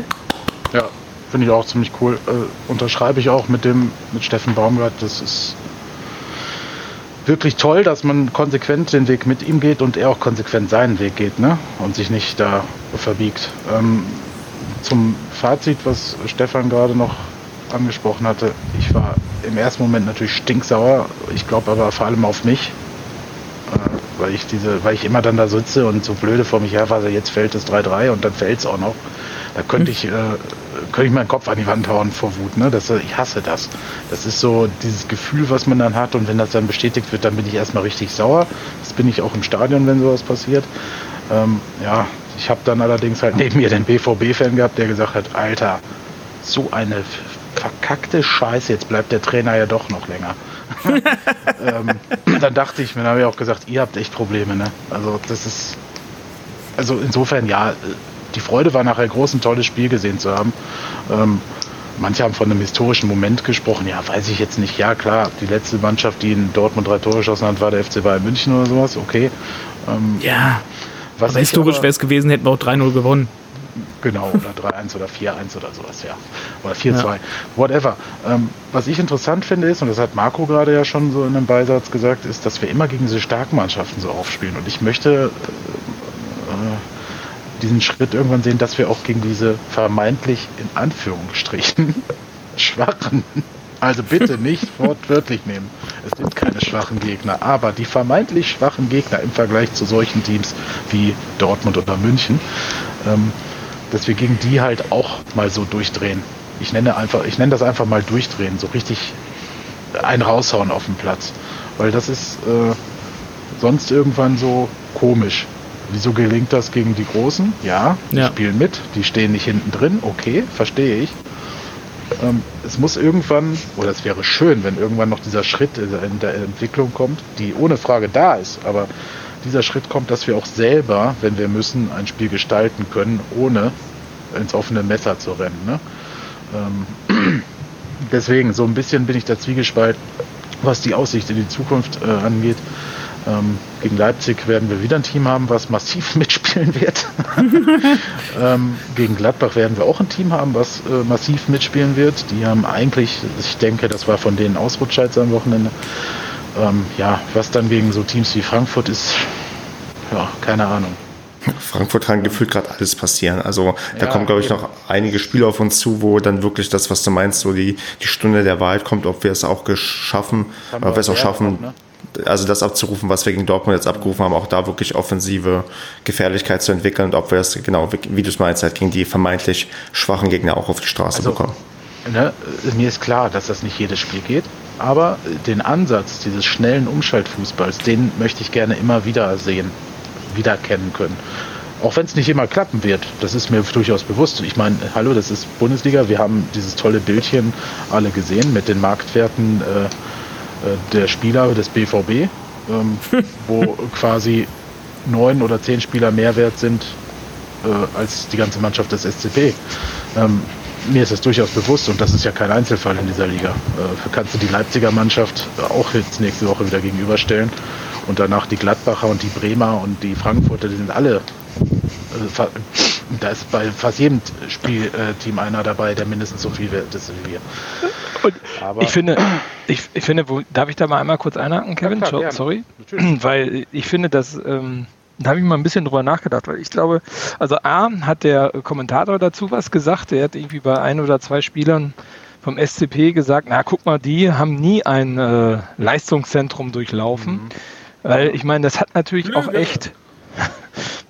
Ja, aber die hat recht. Also ein Kai Pröger, ich weiß nicht, ob der jetzt im Leistungs- und Nachwuchszentrum groß geworden ist, äh, was du irgendwie vergleichen kannst mit dem, was der BVB oder sonstige Clubs haben. Ähm, ich glaube, dass diese, diese Diskrepanz, ne, dass, keine Ahnung, also ich lasse das, keine Ahnung, wie der, wie heißt der, Alcacelsa, ne, Alcazar oder wie der heißt, der Typ, was kostet der? Irgendwie 30 Millionen? Das hat ja einen Grund, warum der 30 Millionen kostet. Ne? Der kostet ja nicht 30 Millionen, weil der BVB zu blöd ist, den für äh, 500.000 einzukaufen, sondern äh, äh, das ist auch, ich meine, in einer bestimmten, ich meine, das sind alles Werte, die sind total utopisch, aber es zeigt schon, dass dort ein Leistungsunterschied ist zwischen einem, naja, weiß ich, Kai Pröger und äh, diesem Typen. Und Ja, das muss man sich mal vor der Bank nehmen, der nicht mal eingewechselt wurde. Der ist mehr wert Ja. als der SCP zusammen. Ja, genau. Und äh, also da, ne, diese individuelle Klasse, die diese Leute abrufen können, weil sie irgendwie schon seit äh, Vierjährige irgendwie äh, unter Profibedingungen trainieren und äh, von ihren Eltern bis zum sonst wohin prü- geprügelt worden sind, damit sie Leistung bringen können. Also äh, das ist ja, äh, also das hat ja einen Grund, ne? Also das darf man nie aus dem Kopf verlieren, glaube ich, und aus dem, aus dem Blickwinkel verlieren. Ja. Kai Pröger hat übrigens ähm, seine Jugend beim Heidmühler FC verbracht und ist dann irgendwann äh, mit in die Herren aufgestiegen in die Bezirksliga. Der hat 2012 Bezirksliga im zarten Alter von 19 Jahren gespielt. Ja, auch in Haben die schon Rasenplätze oder haben die Schlacke gehabt? Alter, selbst ich habe schon mal in der Bezirksliga gespielt. Das ist echt ein Witz. Ich auch. Das vorstellst, das ist ja echt der Knaller, ey. Ja, Ich habe auch schon mal höher als Bezirksliga gespielt, fällt mir gerade ein. Das, das Heftige an der ganzen Sache, und jetzt ist jetzt der Grund, warum wir besser sind als der BVB in, auf lange Sicht, ist, wir haben, ähm, und das meine ich jetzt, das meine ich jetzt wirklich, also zumindest für dieses Spiel, wenn man das jetzt nur retrospektiv Oh Gott, mach nicht so spannend. ernst. Ähm, wir haben ja äh, Spieler wie Pröger, die halt noch nicht so eine, so eine Vergangenheit haben, aber wir haben ja seit fünf Jahren ein wunderbares Nachwuchsleistungszentrum, wo auch sehr kompetente Menschen arbeiten. Das heißt, auf lange Frist können wir dann vielleicht Alcázar 2.0 äh, in die Mannschaft bekommen, aber zumindest, sagen wir mal, deutlich besser ausgebildete Spieler, als die der SCP vor zehn Jahren zur Verfügung hatte, ähm, vom Nachwuchs her. Und ähm, wir haben einfach, ein, das ist jetzt der Punkt, warum wir besser werden als der BVB. Wir haben, äh, was Andreas vorhin sehr schön gesagt hat, einen, einen tollen Trainer, der es einfach schafft, dass ein Kai Pröger seinen Marktwert für einen kurzen Moment mal verzwanzigfacht und so ein äh, Nico Schulz, äh, heißt er doch, glaube ich, ne? Oder auf jeden Fall diesen mhm. Verteidiger von Dortmund einfach mal stehen lässt und den ganz alt aussehen lässt und dessen Marktwert wahrscheinlich ein bisschen gesunken ist in dem Moment. Weil äh, wirklich nur über die Einstellung, ne? Das ist auch das Geile, das ist diese Kehrseite, egal wie viel die zu Recht wert sind. Äh, Baumgart hat es einfach gepackt, dass die, dass die Mentalität in solchen Momenten einfach mal bei uns diesen Marktwert verzwanzigfacht. Geil Bröger. Von der ja, Regionalliga zum Marktwertsenker. Ja, und das ist halt auch einfach, äh, ja, ich weiß nicht, authentisch, real, keine Ahnung. Das ist so, das wirkt bei real. der ganzen Mannschaft nicht künstlich, ne? Das ist von Steffen Baumgart bis zu den Spielern hin wirkt das irgendwie nicht aufgesetzt, dieses Ding, ha, wir sind hier die, äh, die Spieler von der Billigmannschaft oder keine Ahnung was, wir haben alle, die sagen ja nicht selber, äh, wir haben vor zwei Jahren noch in der Regionalliga gekickt. Also habe ich mhm. Jimmy noch nie sagen hören. Ne, der, der, wirkt, der wirft das ja gar nicht in die Waagschale, so nach dem Motto, ja, kein Wunder, dass wir immer verlieren. Schließlich habe ich vor zwei Jahren noch mit Spockhöfel in der Regionalliga gespielt und wir sind da abgestiegen. Ja. Und dann wurde ich beim äh, Kreispokalspiel, äh, beim Kreispokalspiel, Landespokalspiel, äh, wurde ich dann äh, von, äh, vom SCP entdeckt. Ja, das hat er ja selber so noch nie nach einem Spiel gesagt. Oder Pröger sagt auch nicht, ich habe in Essen gekickt. Ähm, das ist halt das Sympathische auch in der Mannschaft. Ne? Die stellen sich nach dem Spiel da nicht hin und bringen das als Argument, dass sie verlieren. Sondern die sind halt ganz normal enttäuscht und sagen, ja, wir haben halt schlecht aufgepasst im Abspiel, wir haben schlecht verteidigt oder keine Ahnung was oder vorne Pech gehabt. Das ja, macht es halt noch sympathischer, finde ich. Und halt dann mit so einem Trainer, der wirklich die Connection zu den Fans, das hat Stefan, glaube ich, vor ein paar Wochen auch mal gesagt, glaube ich zumindest, oder vielleicht auch ein paar mehr von euch, der hat die Connection zu den Fans halt wieder hergestellt. Ne? Mhm. Der, und, und, und da würde ich gerne sofort zu was sagen, ähm, wenn ich dich sofort unterbrechen darf. Ja, darfst du, ähm, viel, genug geredet. Weil, weil ihr habt das ähm, gerade schon erzählt, Baumgart auf dem Zaun und ähm, die Bilder haben wir ja alle gesehen und ähm, wenn nicht, äh, es gibt vielleicht noch eine Nominierung für den Social Media Post der Woche, die an mich. Ähm, nein, äh, das, das, das, das ähm, krasse, was ich jetzt finde, ähm, äh, trotz der vielen großen Gesten, die er irgendwie schon nach dem Spiel bis bisher gezeigt hat, schafft das immer wieder, dass der ähm, zur Tribüne kommt und sich bei den Zuschauern bedankt und immer wieder quasi Gänsehaut bei mir auslöst oder wenn ich ähm, noch emotionaler dabei bin, ähm, quasi Tränen am liebsten in den Augen hätte, weil ähm, er immer wieder es schafft, so wirklich äh, ja diese großen Gesten irgendwie ähm, zu zeigen und zu sagen, okay, also wo man wirklich merkt, okay, das ist einfach der geilste Typ, den wir vielleicht jemals in diesem Verein hatten auf der ja. Trainerbank und ähm, das ja, das einfach unfassbar ist ist ja ohne ja, Zweifel. Das kann man, glaube ich, nach zwei, zweieinhalb Jahre, drei, oh Gott, wie die Zeit vergeht. Ähm, Wahnsinn, ne? Gar nicht mehr genau. Ähm, kann man das drei? mit Fug und Recht behaupten, drei. dass zumindest Fast. von denen in der Zeit, die ich miterlebt habe, wohl wirklich der coolste Typ auf der Trainerbank ist, den wir da hatten. Ja. Und ja. nicht, der war nicht nur cool, sondern der halt auch nachhaltig arbeitet. Ne? Ja, also, also, also wirklich. Das ist, das ist der geilste Trainer der deutschen Profiligen, wenn du mich fragst. Das ja. sowieso, momentan, ja, ja. finde ich auch. Ähm, und er schaltet sich ja immer mehr ein mit seinen Statements zum allgemeinen Fußballbefinden. Ne? Also ja, und ja. da. Und das kommt das ja so an. Ja, ich habe jetzt schon mehrere Kollegen erlebt, die gesagt haben, ey, der erinnert mich jedes Mal mehr an Jürgen Klopp. Ne? Ich habe gesagt, hör auf mit diesem Vergleich. Ne? Aber irgendwo haben sie recht, weil A, der hat auch immer diese Fragen bekommen zu allgemeinen äh, Sachen da. Und B ist er halt auch einfach, er ist nicht wie Jürgen Klopp, aber er ist genauso wie Jürgen Klopp halt authentisch und er irgendwie er selber, ne? So. Und hat diese ja. Connection zu den Fans. So, das genau. ist, glaube ich, das, was ihn auch bei dir, Marco, tippe ich, mögen auch noch andere Gründe sein für dich, aber ich denke, was ihn insgesamt so gut rüberbringt auch. Ne? Genau, der ist halt auch ein Fußballromantiker und wir mögen ja tendenziell eher die Fußballromantiker und ist halt kein, ist halt kein glatt gebügelter Julian Nagelsmann, wo man eigentlich, ja. wo ich Aggression bekomme teilweise, wenn ich den von seinen, seine Statements höre nach, also wo er Antworten gibt auf Fragen, die ihm gar nicht gestellt wurden. Also Nagelsmann fühlt sich ja auch dazu verpflichtet, zu ganz vielen Sachen Dinge zu sagen, wo er nicht gefragt wird. So, so ein Streich, der wird immer gefragt und der gibt ein Statement ab. Das ist auch okay so. Aber Nagelsmann, den ähm, ja, also den kann man auch mögen, vielleicht auch weil er taktisch und sowas genial ist und auch jung erfolgreich ist, aber ähm, ich habe lieber einen Steffen Baumgart auf der Trainerbank als einen Julian Nagelsmann. Also Steffen Baumgart, ist der, Steffen Baumgart ist der nordostdeutsche Christian Streich Ostwestfalens. Kann man so zusammen. Also das, das, ich meine jetzt so vom. Christian Streich Ostwestfalens ist auch eine geile. Ja. Äh, Eine Männerkettung. Nein, ich meine einfach, weil von der, weil er authentisch ist und ähm, auch so ein Charakter in, äh, auf, die ganz, auf den ganzen Verein äh, wirft, wie, wie es positiv ja auch in Christian Streich, äh, der sich auch durch die Kontinuität in dem Verein und einem klaren Ziel und einem, ne, ähm, ich glaube, Freiburg ist ja auch irgendwo das Vorbild von Paderborn so. Ähm, das, das, ich finde, der Vergleich passt schon ganz gut, auch wenn das natürlich zwei Natur, natürlich völlig unterschiedliche Typen sind. Mhm. Und was ich noch sagen wollte, weil du gerade Julian Nagelsmann äh, gesagt hast, Stefan, da kann man es noch auf, äh, auf die Spitze treiben, indem man nochmal das Wort, unsägliche Wort Effenberg in den Raum wirft, der sich, glaube ich, in der Zeit, in der, also das durch das komplette Gegenteil ausgezeichnet hat. Und auch wenn ich da noch Albträume kriege, wenn ich da nur dran denke, ähm, das ist halt ein, ein, so einen besseren Botschafter als Steffen Baumgart kann dieser Verein nicht haben. So für die, nach außen hin, aber auch für die Verbindung zu den Fans nicht. Das ist, überleg mal, wir haben 2014 auch 2 zu 2 gegen Dortmund gespielt oder 2015, wenn es im Rückspiel war. Und ähm, ich kann mich da natürlich war Breitenreiter auch ein cooler Typ, aber dieses, wir, wir haben meines Erachtens jetzt eine etwas schwächere Mannschaft als damals, aber eine mit viel mehr Potenzial. Was? Ja, bin ich schon, bin ich schon der, also zumindest anders, äh, formulieren wir es anders. Wir haben eine Mannschaft mit deutlich mehr Potenzial als damals, die es noch nicht abruft. So. Ja. Noch nicht, zumindest noch nicht so, dass es in den Ergebnissen oder in der Tabelle wiedergespiegelt wird. Und es gibt ganz viele Vereine, wo jetzt bei fünf Punkten nach so viel Spielen ähm, eine absolute Krise herrscht. Und da möchte ich einfach nochmal Stefans Zitat einrahmen. Äh, scheißegal, wie diese Saison weitergeht. Hauptsache, wir, wir haben genau solche Momente wie gegen Dortmund, dann ist mir die Tabelle völlig egal. Darf ich auch noch was zu Baumgart sagen? Ähm, ich finde, Steffen Baumgart gibt diesem Verein ein Gesicht, was er nicht hat bis jetzt. Ja. Also ja. der SCP steht ja für nichts und ist ja im Endeffekt auch nichts. Ist, ja, ist doch wahr. Hast du recht, steht der SCP? Ja, ja. Also, also, also, weiß nicht. Kann ich jetzt nicht irgendwie äh, aus dem Stehgreif sagen, wofür der SCP steht und ich glaube, ich beschäftige mich schon ein bisschen länger mit dem Verein.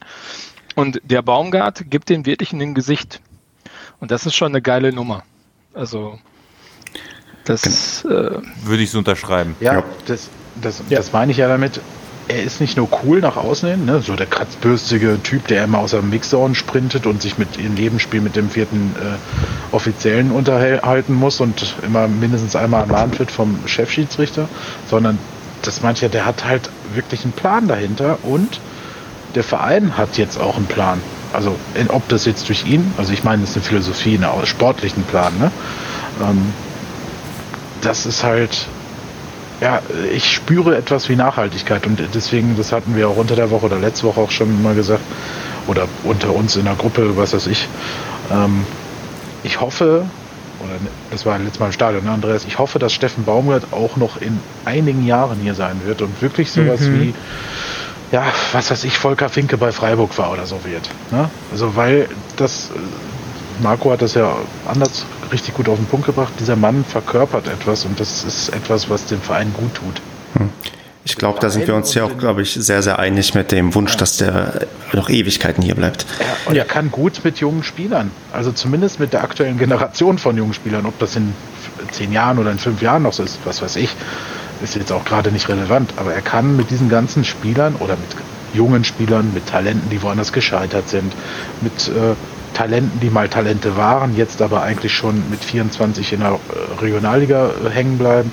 Mit diesen Spielern, das wer hat das gerade von euch gesagt, die pusht er halt hoch zur Leistung, ne? also zu, zu Bundesliga-Leistung, Bundesliga-Reifenleistung. Ne? Das ist schon, ja, das ist schon eine Fähigkeit, die man auch erstmal haben muss. Ne? Das ist, kann ja nicht jeder Trainer. Ja. Also, ich würde sagen, genug gelobt, denn wir Nein, können, ich schon Angst. Nein, wir können, wir, wir, wir, können, wir können das, ich weiß, wir können das immer, wir, werden das noch tausendmal machen in dieser Saison. Ich bin davon fest Stefan, überzeugt.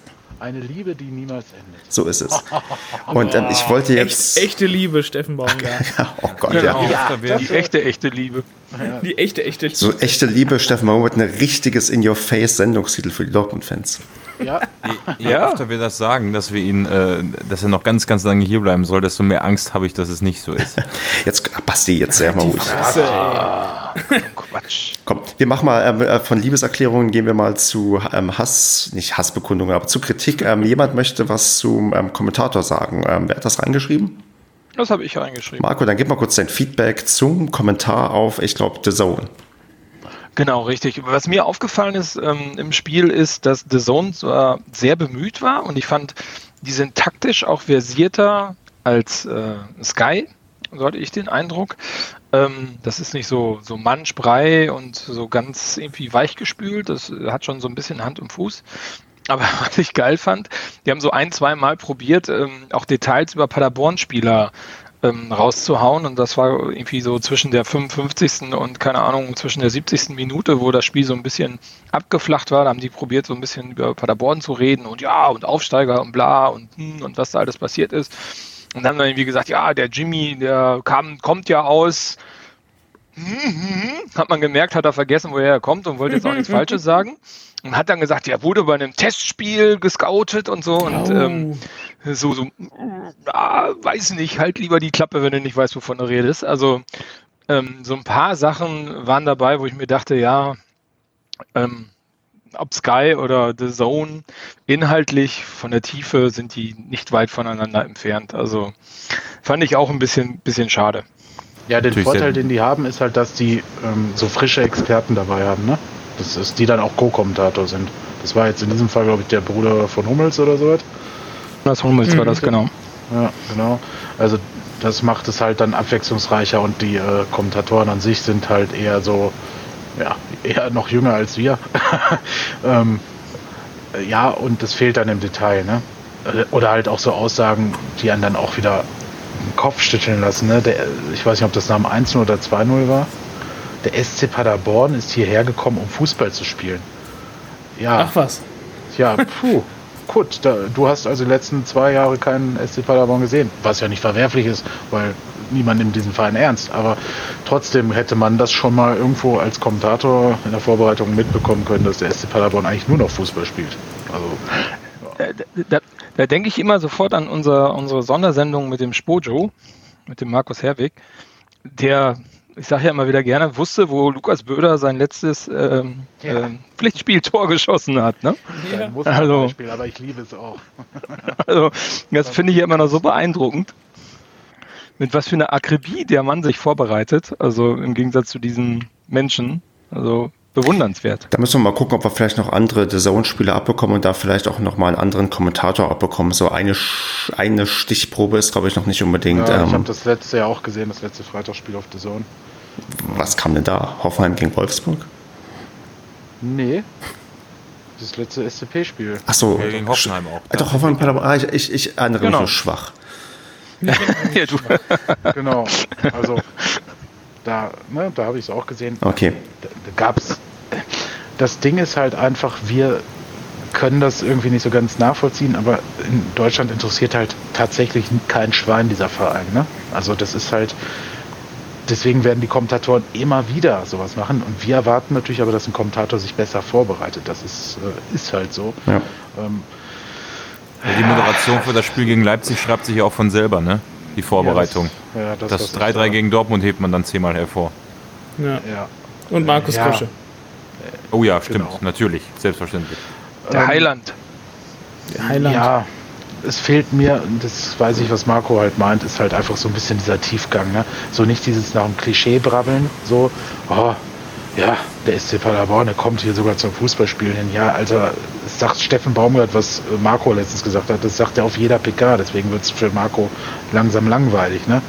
Äh, dass wir in jedes Spiel gehen, um zu gewinnen und dass wir natürlich unseren Fußball spielen wollen. Äh, das ist für mich halt ähm, ja, journalistisches ABC. Also das gehört wirklich zum, zur Base, die man sich vor so einem Spiel reinziehen muss. Ja, gut. Und, dann, und dann, ich finde,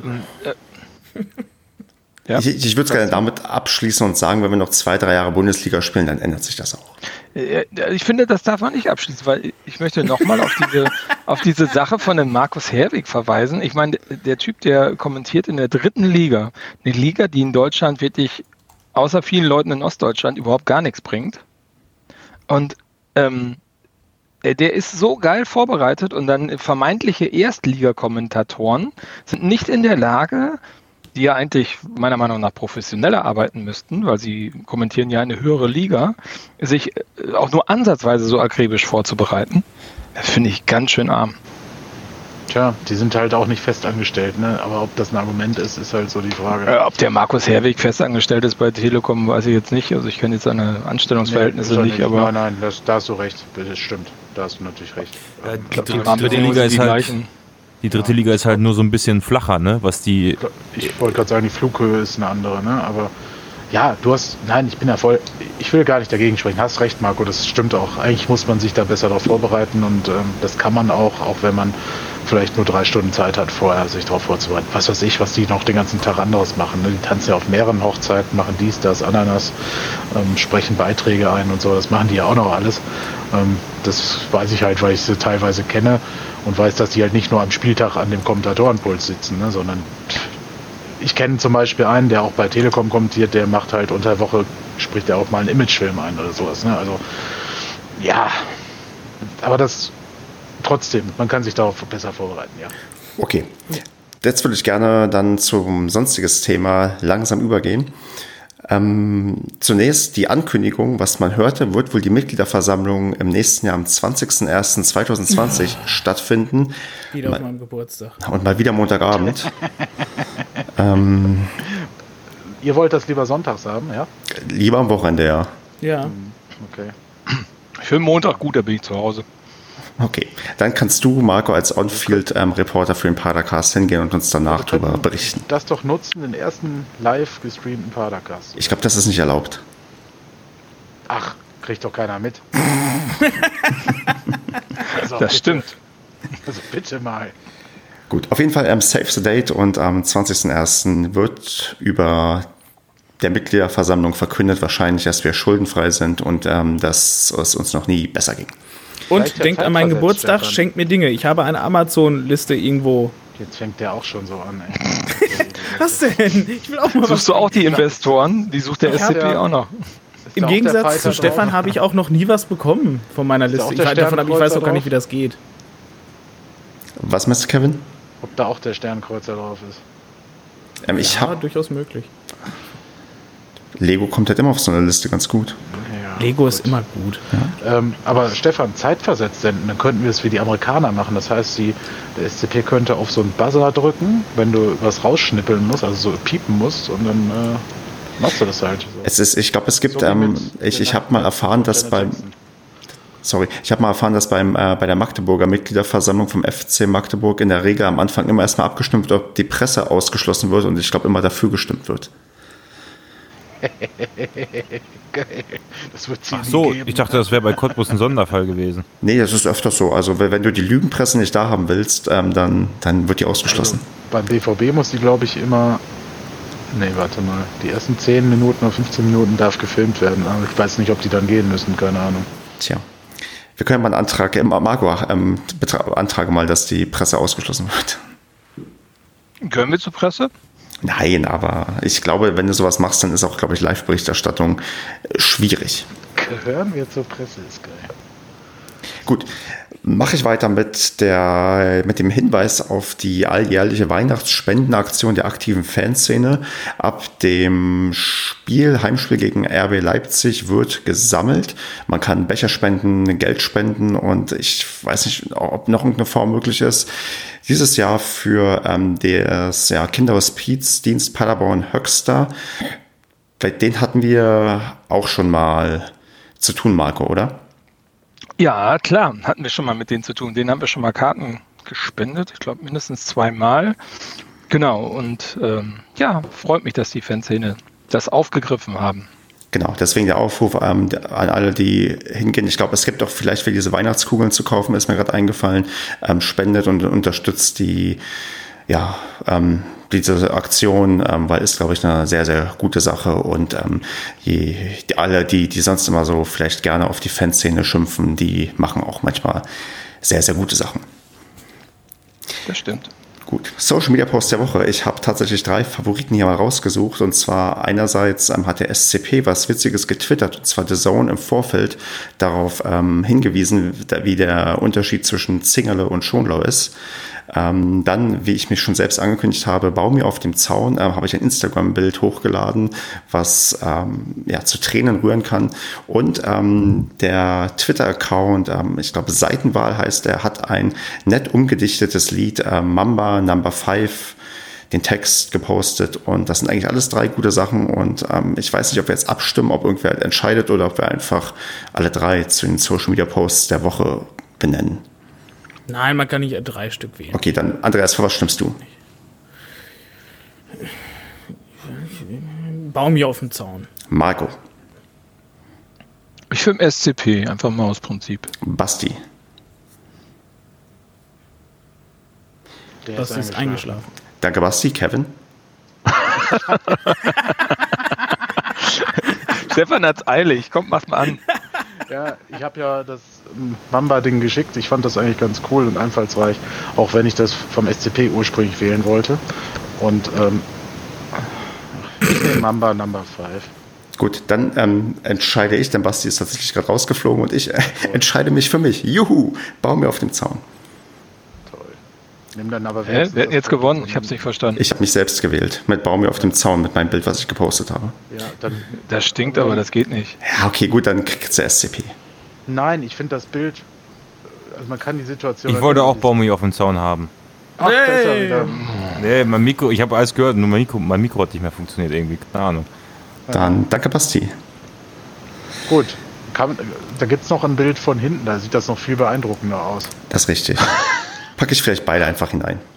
Mach das mal. Ich glaube, das war von äh, Dings, wie heißt er? Ach, ist egal. Nimm den Screenshot von The Zone. Genau. Gut, machen wir noch schnell die Tipps für das Spiel gegen Leipzig. Marco, 2-2. Kevin, Nee, ich will. ach, Mann. Also eigentlich verlieren wir da 1 zu 4 und deswegen gewinnen wir 3 zu 2. Andreas, War logisch, oder? 4-0. Basti. Ähm, 1-0. Gut, dann ähm, sag ich, boah, schwierig. Was habe ich beim letzten Mal gemacht? Ich sag, wir verlieren 0 zu 3. Basti hat 1 zu 0 getippt. Ja, für uns natürlich, ne? Ja, ja. Ja, ja. Ich bin so überrascht. Ach nee, stimmt. In letzter Zeit bist du öfter so. Ne? Ja, Ist das so? so Ja, untypisch ich, Basti. ich, ich denke auch, dass was Stefan denkt, aber keine Ahnung. Ich glaube, ich habe gegen Dortmund auch auf den Sieg getippt, deswegen kam unentschieden bei raus. Also insofern, Du bist ja die Fraktion äh, Aberglaube immer, ne? Ja. genau wie die. der, Ja. wie der Optimist. Hm. Gut, Leute, dann ähm, würde ich sagen, ähm, haben wir es hinter uns gebracht, weil es war eine tolle Sendung. Ich bin froh, dass wir uns hier einigermaßen versöhnlich mit dem BVB-Spiel zusammensetzen konnten und würde sagen, wir sehen und hören uns in ungefähr einer Woche wieder, wenn wir dann den Heimsieg gegen Leipzig analysieren, denn ich werde nicht im Stadion sein und das führt wahrscheinlich dazu, dass Was? wir, ja, erkläre ich gleich vielleicht noch, ähm, dass wir gewinnen werden. Und ja, bis dahin an alle anderen, ähm, gebt den Anwesenden im Stadion mal ein Bier aus und bis zum nächsten Mal. Ja, wird Zeit mit Bier. Ne? Äh, Stimmt, das ist Ciao. ein bisschen eingeschlafen, liebe Freunde. Warte bis zum Unionsspiel. Warte bis zum Unionsspiel. PS, PS, Doppelpunkt. Ich bin äh, überrascht, dass wir nicht über Markus Krösche gesprochen haben. Tschüss. Tschüss. Wieso? Kommt ja. Tschüss. Machen wir danach noch. Lu Luca Kilian, äh, Zweikampfquote 100% wollte ich noch sagen. Tschüss. Tschüss.